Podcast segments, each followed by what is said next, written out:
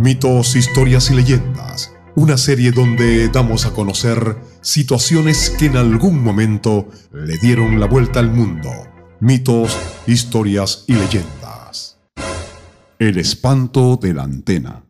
Corría la década de los 60 y en un pueblo del estado Zulia, Venezuela, específicamente en Lagunillas, sector Campo Mío, está ubicada una antena de telecomunicaciones perteneciente a la industria petrolera de la zona.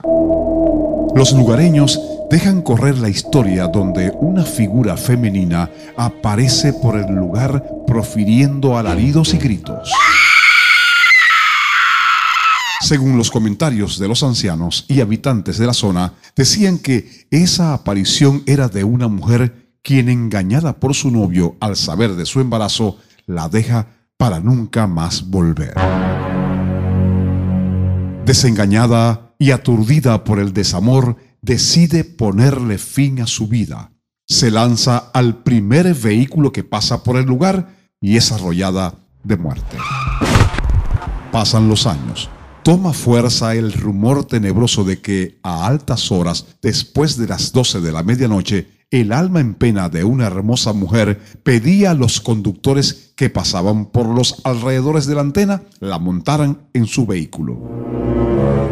Atraído por su belleza, se detienen para saber en qué pueden ayudar. Ella se monta y al exhibir su rostro deja ver la figura calavérica, espantosa, la de un cadáver. En cuestión de segundos desaparece.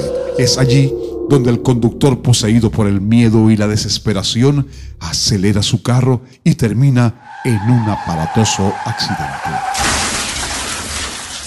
Desde ese momento, los pobladores del sector cuentan la historia de una mujer quien sale a caminar por los alrededores de la antena, intimidando a todo aquel que transite por sus predios o acepte su petición, para luego darle el susto de su vida.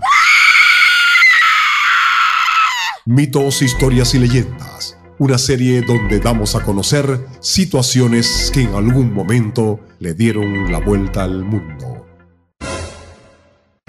Guión, producción, dirección y locución, Nectario Sánchez Molero. Edición y montaje, Camilo Barrios.